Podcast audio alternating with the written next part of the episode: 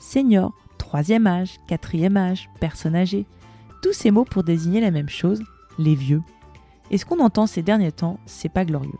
Et moi j'en ai eu marre d'entendre toujours la même chose, que vieillir c'est forcément souffrir. Alors j'ai voulu partir à la conquête de la vieillesse, vérifier si des témoignages de vieux heureux existaient.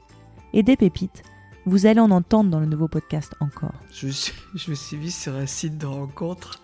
Avec chacun de mes invités, on parlera de leurs projets, Mais sinon, non, je n'ai jamais envisagé l'arrêt complet du travail, même quand j'étais à la retraite. des passions qui les animent et les rêves qu'ils continuent de poursuivre. Parce que vieillir se conjugue aussi au présent et au futur.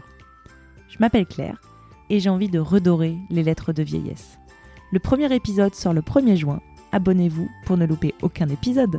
Bonne écoute